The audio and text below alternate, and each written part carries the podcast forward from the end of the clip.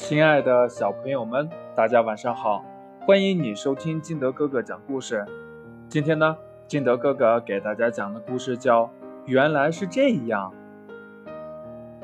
猪爸爸要去城里办事儿，他开着车出门，没有多远，车子忽然一阵颤动，发出了奇怪的声音，冒出了一股青烟，然后车子就停在那儿不走了。猪爸爸。还着急赶路呢，这可急坏了。猪爸爸站在车前，嗯，修车需要个钳子，钳子好像还在家里呢。这样要是回家去取，虽然这离家也没有多远，可是走回去再走回来的话，就得十多分钟了。他往家的方向看看。猪妈妈还站在家门口呢，于是他朝着猪妈妈张开了大嘴巴大喊。可是离得太远了，猪妈妈站在门前听了好久，还是不知道猪爸爸在说什么。猪爸爸看猪妈妈没有听清楚，他这时候又想到了一个好主意。他远远地站在车子旁边。朝着猪妈妈做了一个拿钳子的手势，这下可好了。猪妈妈好像明白了，马上走进屋子里去找钳子了。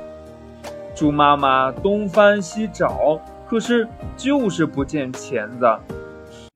想着猪爸爸还在等着呢，得赶紧告诉他。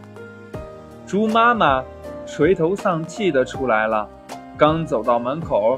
猪妈妈就想起钳子在哪里了，她朝着猪爸爸使劲地摇了摇头，摊开双手，然后转过身子拍了拍自己的屁股。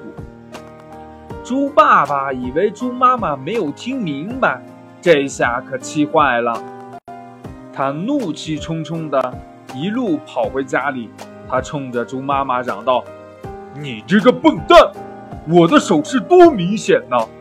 车子坏了，我要你在家里边找钳子给我，我要钳子。你才是笨蛋呢！猪妈妈听了很生气，辩解道：“我早就看懂了，你是让我找钳子给你，我在家里边没有找到，所以摊开双手告诉你不在这儿。